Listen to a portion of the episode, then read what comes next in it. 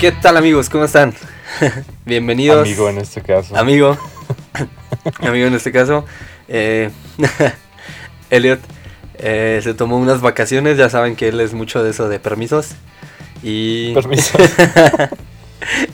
¿Cómo estás, amigo? ¿Cómo estás, Héctor? Muy bien, como, como Bobby Pulido, Ah, caray. desvelado. Uy, uy, amigo.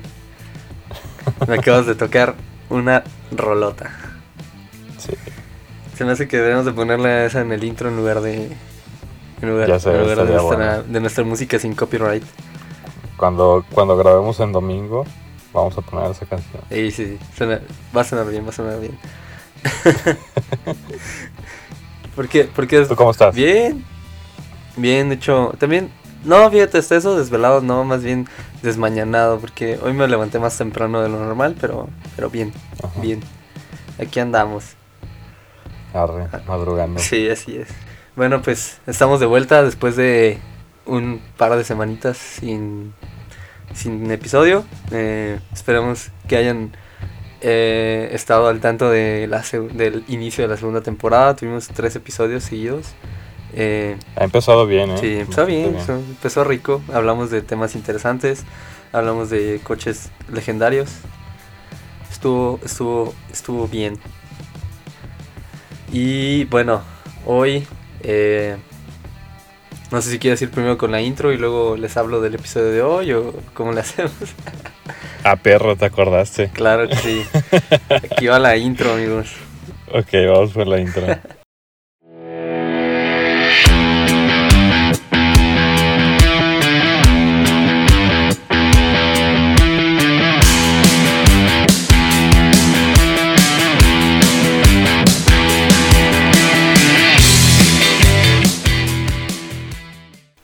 Listo, ya estamos de regreso.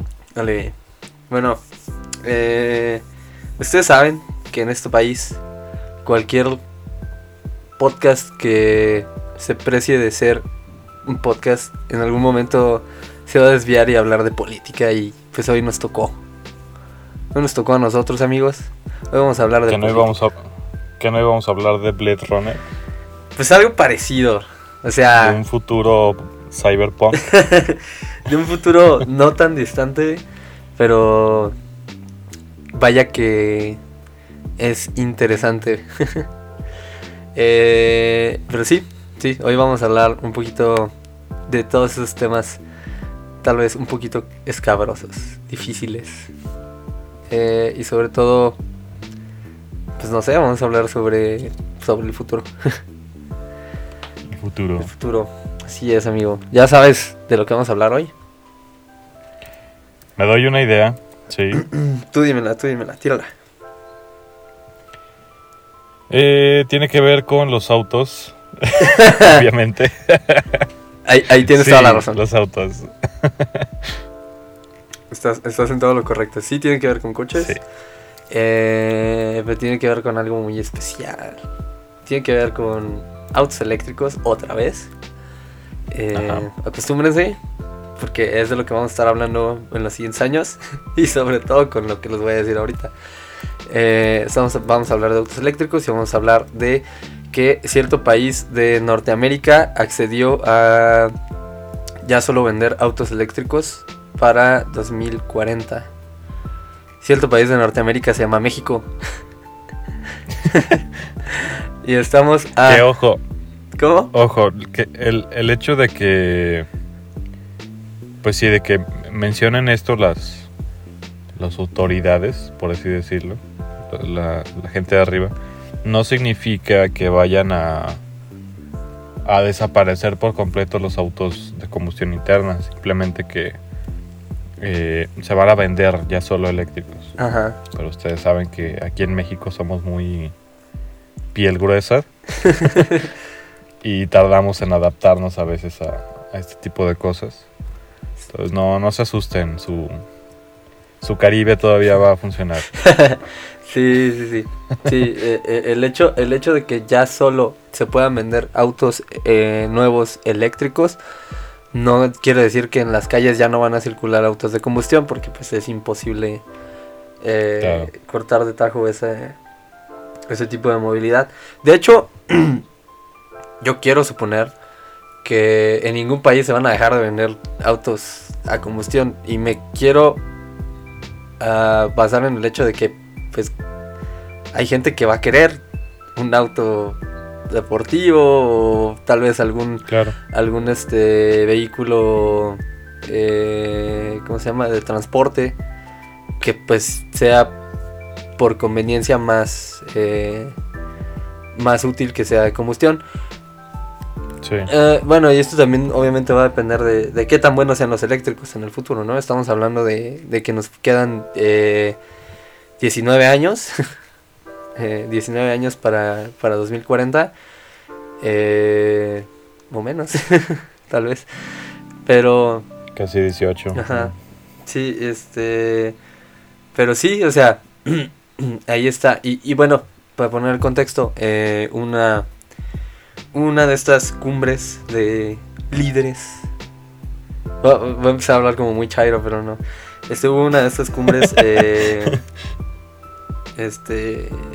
Sobre medio ambiente en. Se me acaba de olvidar el nombre del país. Si no me equivoco, fue en Escocia. Ajá. Es que ya no me acuerdo bien. En algún lugar Ajá, de un fue, gran país. fue, fue en algún lugar de un gran país. Qué, qué gran referencia. Pero sí, este. Fue, fue en las Islas Británicas. no sé por qué se me olvidó el nombre. El punto es que estuvo, fue esta reunión. Ahí anduvo nuestra superestrella que va a salvar el planeta Greta Thunberg. Ahí este, manifestándose Claro. con, con mucha gente.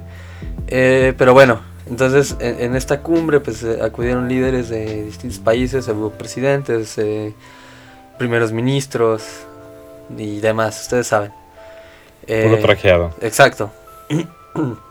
Gente que toma decisiones, ¿no? Y obviamente eh, en esas cumbres se toman acuerdos sobre cómo reducir emisiones, cuáles van a ser los planes de los países para reducir este, su consumo energético, su huella de carbono.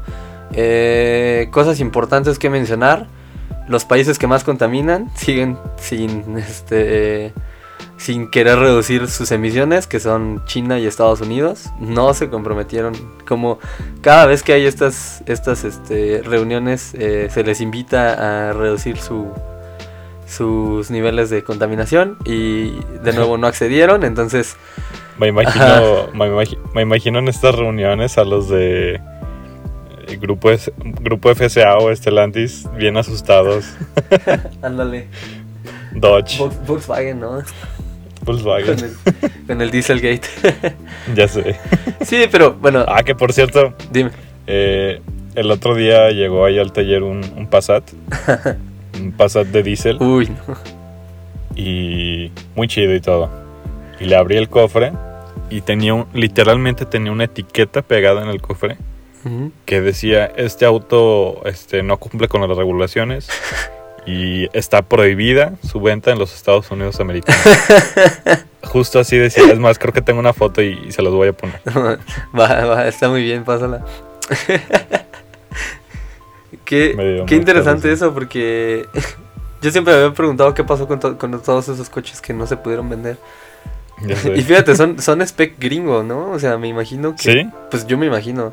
O sea, para que tenga esa, esa etiqueta es porque estuvo en Estados Unidos o estaba destinado a venderse en Estados Unidos. Exacto. Sí, porque si no lo, si hubiera sido para otro país, ni siquiera gastan en la etiqueta. Entonces, fíjate. Eh, híjole. Bueno, volviendo a- al tema principal. Eh, bueno, después de esos acuerdos, digamos, de clase A, que son los más importantes y son los que nos deberían de, preocupar más a todos, realmente, porque es, es ahí donde está el mayor impacto al medio ambiente eh, con lo que se refiere a emisiones. Eh, pues digamos, eh, no, estos países no accedieron a, a reducir nada, no acceden a cambiar, este, ellos son, ellos producen muchas cosas y necesitan quemar mucho combustible fósil y destruir la capa de ozono. Entonces, eh, Destruir la capa de ozono. Exacto. Entonces, este, vienen los, los acuerdos de segunda clase, que son como por ejemplo el que acaba de tomar México. Eh, bueno, no es que sea un acuerdo de segunda clase, pero pues perdónenme, pero me parece que es algo menos menos inmediato tal vez. Relevante. Ajá, es, es algo que se puede que se puede que, ajá, que se puede prescindir un poquito más, o sea, que tiene que es un proceso más largo y que tiene cambios a más largo plazo, ¿sabes? Exacto. Entonces, bueno, vienen los acuerdos como el que firmó México, con el que aseguran que para 2040 aquí en el país ya solo vamos a vender autos eléctricos. Entonces, la verdad, suena muy bien. Digo, yo no sé a ti, Héctor, pero a mí me gustan mucho los autos eléctricos y en verdad... eh, Me, me agrada la idea. Me agrada la idea de la. eh, pues una estandarización y que. Pues siempre y cuando estén al alcance de todo. De todo el pueblo. sí, sí. No, no tengo inconveniente. Sí, exacto. O sea, una de las cosas, o más bien una de, una, sí, una, una de las situaciones por las cuales los autos eléctricos son muy caros todavía es porque pues no hay muchos a la venta. O más bien, Exacto. no se venden tantos, pues. Entonces la tecnología sigue siendo un poquito cara, los precios de producción siguen siendo caros, pero es como cualquier cosa. O sea, entre más o más demanda tengas, más barato puedes poner el producto porque pues vas a seguir teniendo ganancias. Entonces, eh, pues bueno, digamos que eso es lo que le falta a los autos eléctricos para poder abaratarse. Y obviamente vienen nuevas generaciones de baterías. eh, vienen ya baterías este, de estado sólido, si no me equivoco, algo así. Algo así estaba leyendo el otro día. eh, que van a ser mucho más eficientes a la carga, mucho más este. Van a tener mucha más este capacidad. Y, y pues bueno, también el- el- la clave de ahí es que sean más baratas. Entonces esto va a seguir, va a pasar los siguientes años. Pero eh, aquí es donde viene la controversia y lo que a mí me parece muy extraño firmar ese acuerdo con tan pocos años de, De antelación. ajá, de antelación, porque realmente 19 años pues no es mucho tiempo para cambiar o renovar. Toda la industria, en realidad. Sí, para, para, para mover todos tus planes de movilidad de, de un país, ¿no? Y decirle a la gente, ok, ya no vas a poder comprar tal coche y vas a comprar este y, y esto va a ser y así. Y obviamente es... Y es que ni siquiera, ni siquiera, bueno, creo yo que ni siquiera se ha hecho como un, un intento por, por ir introduciendo a la gente eh, este tipo de vehículos. Porque si te fijas, aquí en, incluso aquí en Guanajuato, no nos vayamos más, más allá, no es muy común ver un auto eléctrico, ni siquiera híbrido. Sí. Bueno, Entonces creo que se debería ir como que introduciendo un poco más este tipo de vehículos al, al pueblo, a la gente, sí, claro. Por ejemplo, para que no lo sientan tan de golpe, por ejemplo, yo aquí en mi ciudad creo yo. solo he visto tres autos eléctricos. Ajá. Solo tres, dos Leafs, uno de cada generación y una Tesla Model Y. arre. Ajá. Y es todo lo que he visto aquí en Guanajuato, ¿no? Y también es una ciudad pequeña y todo, también no es como que tenga gran poder adquisitivo, pero pues bueno, es lo que hay, ¿no? Eh, ¿Cómo no? Ahí está el Forza. no, bueno, eso no quiere decir que la gente tenga varo, ya sé. Eh, pero sí. O sea, sí, e- e- el, cambio en México pues ha ido ha ido muy lento. Este, obviamente no somos California donde se venden muchísimos autos eléctricos o países como Noruega donde ya la mayoría de los autos que se venden son eléctricos. Entonces, pues sí. Eh, Tiene que ver mucho con con cultura y obviamente cómo lo manejan los gobiernos y es, y es algo bueno que Sí. dijiste ahorita, o sea, por ejemplo, no se ha hecho ese intento por parte del gobierno de promover la venta del auto eléctrico. Porque si todos, eh, así como por ejemplo CFE, eh, bueno, CFE no necesita anunciarse ni nada, ¿no? Pero, pues Sí. porque es la única empresa que provee Claro. energía al público, pues. Eh, pero bueno, si por ejemplo supiéramos todos que CFE eh, te hace un paro ahí para para instalar tu otro medidor y así tener un consumo diferenciado de, de lo que de lo que consume, valga la redundancia, tu auto eléctrico cuando lo cargas en tu casa, eh, yo creo que más gente se animaría también al saber que hay muchos incentivos de gobierno, que te, eh, que te ahorras mucho en en este, ¿cómo se llama? En... Sí, en, en consumo. Ajá, en consumo, pero en De impuestos, en pago de impuestos también. Sí. Porque no tienes que pagar verificaciones, no tienes que pagar creo que referendo, o sea, todas esas cosas te las van, Tenencias, ajá, ajá. tenencias, misma, mismo gobierno, o sea, te regresa una lana, por así decir, en cuanto, en cuanto a, en cuanto a impuestos, es como, Sí, a, a la gente no se le ha dado a conocer estos sí, beneficios. sí, todos esos tienen. beneficios que tienen el tener un auto eléctrico, y entonces, si no lo estás haciendo ahorita, pues, ¿por qué firmas un, o sea, no estoy cuestionando, pues, tan feo, de, ay, ¿por qué lo hacen? Sí, hay que cuestionar. Pero, pero sí, bueno, sí hay que cuestionar, ok. Mira, e- e- exacto, o sea, me parece un poquito, pues, ilógico, un poquito como, Sí. como que no, como que no termina de, de ser, este, cuajar. ajá, de cuajar y, y de ser, este, concordante las cosas. O sea, ¿cómo firmas ese papel y no nos has dicho a nadie todos esos beneficios que tiene ya ahorita el auto eléctrico en México? Y esa es una parte. La otra parte Sí. es vas a firmar ese acuerdo, pero tu energía eléctrica sigue siendo producida en gran parte por la quema de carbón y de otros este Sí, como, como ya lo mencionábamos en un episodio anterior, ¿no? Sí, y, y fíjate, yo tuve una clase, bueno, tengo una clase que se llama Electrónica Automotriz. Y el profe es muy buena onda. eh, pero, por ejemplo, siempre al, principio de- del parcial nos puso una actividad. Eh, nos ponía a ver algún video sobre algo que hablaba el presidente o sobre alguna situación histórica. eh, sobre. Nos puso también, por, por ejemplo, un, una, una plática que dio un escritor en una preparatoria española y hablaba sobre sobre la universidad, o sea que la universidad se ha vuelto una industria. Ah, bueno, no me quiero desviar del tema, o sea, nada más quería dar contexto sobre lo que nos pone el profe, ¿no? De actividades. sí, sí, sí. Este y pues ya nos deja, nos hacíamos como una especie de debate en una de las clases y, y ya, o sea, todo el mundo daba sus opiniones y lo que él quería fomentar era pues que pensáramos, ¿no? Que, tuviéramos como una, idea y una perspectiva sobre las cosas. Eh, y tuvimos justamente la discusión sobre este tema.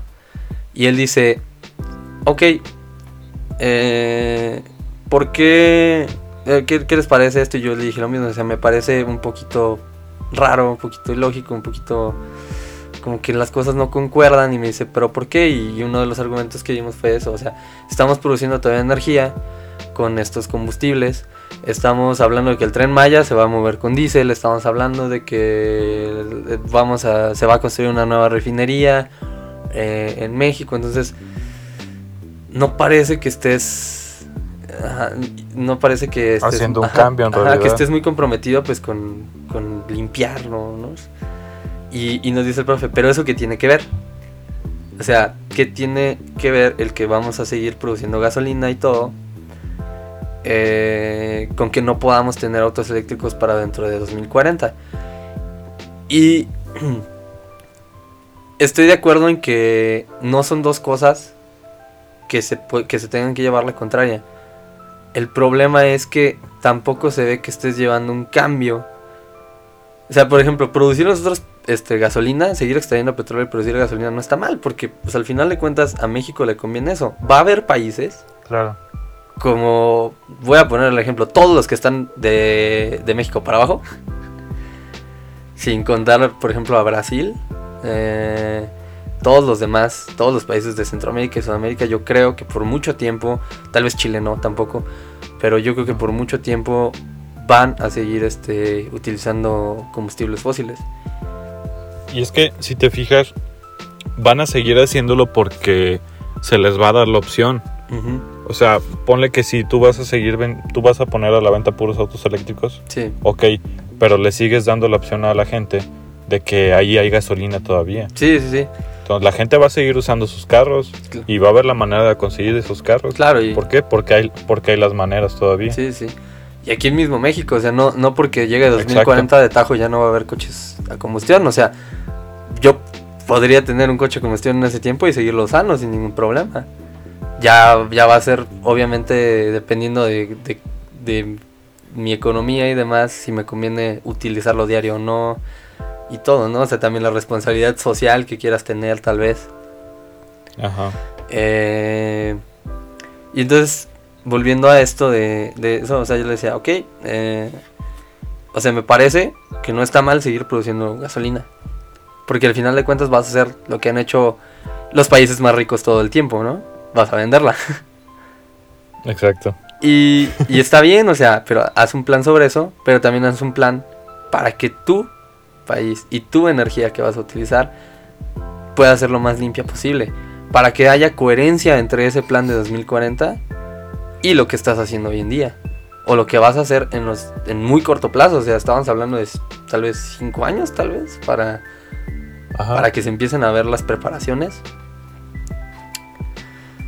Eh, otra cosa que platicábamos también es que cuáles, cuáles son los retos más importantes para llegar a esa fecha y poder decir estamos listos para aplicar ese cambio. Eh, y mucho es la infraestructura. La infraestructura. Sí. O sea, todos conocemos nuestras carreteras. Sí. Sí, y, y por ejemplo sabemos que hay, que incluso a veces es difícil encontrar una gasolinería en ciertas carreteras. O sea, afortunadamente, bueno, nosotros vivimos en el centro del país. Eh, no sé tú cuando viajas, si, si te mueves como entre, entre las ciudades más importantes, pocas veces tienes problemas para para encontrar gasolina, para encontrar este servicios y todo. Pero tú te desvías Sí. un poquitito y ya te, ya te puedes quedar tirado en la carretera. Porque la, la cobertura de los. de, la, de las. este. de las estaciones de gasolina, ajá, de las estaciones Ajá. de servicios, a veces sí es un poquito limitada. Entonces ahora tienes que trasladar eso, pero a estaciones de carga. Sí, y es cosa que, bueno, no, no me atrevería a decir que no se está trabajando en eso porque no, me- no me consta. Pero yo creo que no es cosa de un día para otro que se pueda tener muchas estaciones de carga. Exacto, Y al menos hoy en día no hay las suficientes. sí es. Tal vez porque no hay suficientes autos. eh, eh, vea tú a saber la razón, pero no, no se ve que estén invirtiendo mucho en esa infraestructura. Sí. Como tú dices. Hay, hay empresas, o sea, sé, sé directamente de, de que Repsol, que es una compañía petrolera española, tiene presencia aquí en México con algunas gasolinerías, estaba trabajando en el diseño y en la implementación de, de estaciones de carga eléctricas aquí en México. Eh, espero no equivocarme, pero estaban por instalar eh, alguna de esas estaciones en la región de aquí del Bajío. O sea, de que hay trabajo, hay trabajo en ese sentido. También lo que tiene que, o sea, lo que tiene que pasar es que obviamente haya, pues haya quien venderle ese servicio, ¿no? sí. Y volvemos a lo mismo. No, no, no parece que se esté motivando lo suficiente al, al consumidor a comprar el auto eléctrico. Así es. Eh, otra cuestión, por ejemplo, ahorita que decías de que no hay suficientes redes de carga, por ejemplo, hasta ahorita en México es gratis. Eh, todavía, las carga- la, todavía la carga es gratis. Eh, por ejemplo, Tesla tiene abierto toda su, su red de carga para cualquier vehículo. Eh, tienes que usar un adaptador, cargas tu coche, tu BM, tu Nissan, tu Toyota eléctrico, lo cargas ahí en, en la estación de Tesla y todavía es Ah. gratis. Ju- Justamente eso te iba a preguntar. ¿Los, los cargadores de, de Tesla son solo para Teslas? Este, hasta donde tengo entendido, sí. Pero si no me equivoco, por ahí leí que ya iban a empezar a utilizar el cargador universal. Porque pues es, lo- es lo mejor. O sea, Sí. no, no quisieron aplicar un Apple, pues. sí, Sí. Sí, porque imagínate eh, que, cada, que cada marca sacara su propio sus propias estaciones de carga, pues sería... sí, pues no, cabrón. sería ilógico, ¿no? O sea, sería como, Sí. como si la bomba de gasolina fuera diferente para cada marca. Exacto. Sí, pues no, no sería rentable para nadie. Entonces sí, eh, e- esa es una de las cuestiones. Y eh, eh, esto me lleva a un punto. Eh, estaba hablando hace unos meses con con este con mi jefe de, de escrutinio en rally y él es francés. Ajá. Nos platicaba que su hermana tiene un auto eléctrico y que a veces tiene que dice, por ejemplo, si se quiere ir de vacaciones, tiene que apartar semanas antes este el lugar para cargar su coche. ¿En serio? Sí. Y esto es en Francia. Ajá. O sea, hablamos de ha- hablamos de un país, güey, que es obviamente el primer mundo, que tiene una infraestructura mm, pues mejor que la de México, mejores carreteras, eh, mejores redes eléctricas Sí. y que produce sus propios autos eléctricos porque pues, tiene una Renault y demás y Peugeot, por ejemplo. Problemas del primer Ajá, mundismo. exacto, güey, pero ya la ya hay tantos coches eléctricos y hay tanta gente que quiere usar este la- la- los espacios de carga que tienes que apartar con semanas de antelación Sí, no, el espacio. no se dan abasto. Sí, no, no se dan abasto. Entonces, ese ya es un problema real que yo creo que se tiene que analizar no solo por México, sino por cualquier país que quiera hacer esa migración. ¿Cómo le vas a hacer para solucionar Sí, esos o sea, problemas? Por ejemplo, México debería tomar ese caso como. eh, pues como un estudio, ¿no? De, de cómo se deberían hacer las cosas. Sí, tal sí, sí. vez. Sí, o sea, de, de, de veras repartir bien. O sea, vamos. 19 años tal vez no es mucho tiempo. Pero si se, si se empieza a trabajar ya ahorita, si ese es el objetivo, que en 2040 se vendan puros autos eléctricos a partir del 1 de enero, si sí tienes bastante tiempo para comenzar a planear cómo le vas a hacer para que en 2 a 3 años que ya haya muchos autos eléctricos, no tengas todos esos problemas. Exacto. Eso, eso sí es una ventaja que tenemos, yo creo. Eso es algo positivo. Pero ¿la aprovecharemos? Exactamente, eso es lo que hay que ver. O Es sea, la verdadera pregunta. sí. Otra. Bueno, que- ahorita que dices eso, ahí viene la parte política de todo esto. Que es lo que a mí me preocupa más. O sea, me preocupa, me preocupa como consumidor y me preocupa como ciudadano, ¿sabes? Porque al final de cuentas, pues, en algunos años tú y yo vamos a comenzar a, a pagar impuestos y vamos a comenzar a trabajar y demás. Entonces, Sí. pues yo sí quisiera, güey, que los recursos que, que nosotros eh, vamos a aportar, digamos, para el país, y no hablo como, como si yo fuera a aportar la gran cosa, pero pues sí somos varias personas, ¿no? que nos vamos a Claro, tener que ver sí. beneficiadas o afectadas por el mal manejo de todo, o el buen manejo. Este, o sea, me, me encantaría saber quién se va a quedar con esto, con el changarro, ¿no? O sea, vamos a continuar con el gobierno que está actualmente. O sea, continuar con el gobierno me refiero porque sabemos que pues, esto es de partidos, o sea, va a estar el mismo partido en el poder, va Sí, a sí, cambiar de Y nuevo, o sea, qué va a pasar y que, y que se le va a dar continuidad, se le va, se va a hacer un, un plan radical muy rápido, se le va a dar lentitud, o sea, qué va a pasar. Yo es lo que quisiera saber y que nos dijeran, neta, ya pronto, porque este es un tema que va a afectar a la sociedad en gran medida y no es porque digas, no, es que yo no uso coche, o sea, a mí me vale madre, no, güey.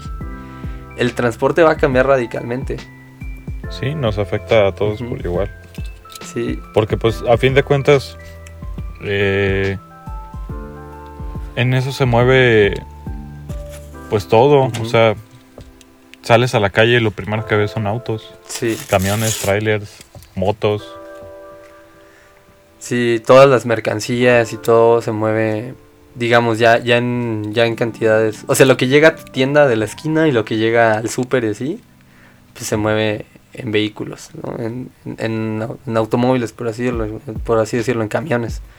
Entonces, Así es. yo, yo me quiero imaginar que también esa clase de vehículos pues, se van a tener que migrar a, a, a la electricidad. Entonces, pues nos va a afectar a todos, en la industria de los servicios y en la industria de todo. Así es. Eh, otra de las cosas buenas que yo recogí hablando de este tema con compañeros de clase fue que va a ser un gran alivio para el tráfico probablemente. Porque sabemos que la electricidad y la, autonom- la autonomía de los autos, bueno, la, sí, o sea, el la movilidad autónoma del, del coche eh, van de la mano. Entonces, ojalá eh, eso ayude mucho también a, liberar el, tráfico, a liberar este eh, muchas situaciones en, las ciudades más concurridas, como Ciudad de México, Monterrey y demás, porque pues obviamente esto abre también el espacio para esa flotilla, flotillas de autos que son de uso compartido y que también ya se manejan solos. Entonces, ese es uno de los beneficios también que puede traer todo este plan de, la movilidad eléctrica. Y hay que ver también pues cómo se maneja, qué empresas entran. Eh, yo creo que hay muchas oportunidades para el país en cuanto a trabajo y todo con esas cosas. Que es, es lo bueno de este, de este plan. Sí, creo que tiene bastante potencial y bastante futuro, pero pues es como te digo, es cosa de que ver si lo aprovecharemos. Sí, pues a ver. A ver cómo lo hacemos. Sí. Pero... Y pues mi Oscar, nos quedamos ya cortos de tiempo. sí. Bueno, eh, pues queremos platicar esto. Mm, pues ya, yo, yo di como que bastantes opiniones, Héctor creo que también. Eh, pero ustedes que nos escuchan, lean, eh, investiguen, fórmense una opinión propia de, esto. Cuestionense. Yo creo que este ha sido nuestro capítulo más serio. Porque, porque a mí me parece una me, situación. Me gustó, Eh, me gustó. Sí, sí, sí. Me parece dentro una situación muy seria. Eh, vuelvo a lo mismo, nos va, nos va a afectar a todos. Eh, la palabra afectar no quiere decir que sea todo negativo, sino que pues, va a tener un impacto sobre nosotros eh, de alguna manera. entonces, pues bueno, Vamos a ver qué onda. Nos vemos en 2040. Eh, y nos escuchamos mucho más pronto en el siguiente capítulo. Claro que sí, en Gearboys 2040. Gearboys 2040, ojalá ya tengamos ahí hasta... pues no creo que canal de televisión porque ya va a estar tal vez medio muerta la tele. Un, holograma. algo así. Que vaya a evolucionar esto. Sí, sí. Eh, pero bueno, nos estamos escuchando por aquí, nos vemos en redes sociales. Claro que sí. No olviden seguirnos. Eh, sigan a Héctor como arroba Figueroa Ponce. Uh, y arroba Xocuyo también. también. Eh, y saludo a Elliot. Elliot, donde quiera que estés, saludos. Sí, cuídense mucho también. Eh, todavía hay COVID. Vacúnense, no se olviden. Y pues nos estamos, nos estamos oyendo. Muchas gracias, Héctor. Te bonito. Nos vemos. Hasta la próxima. Lindo día, amigo. Buen día a todos. Igualmente. Bye. Bye.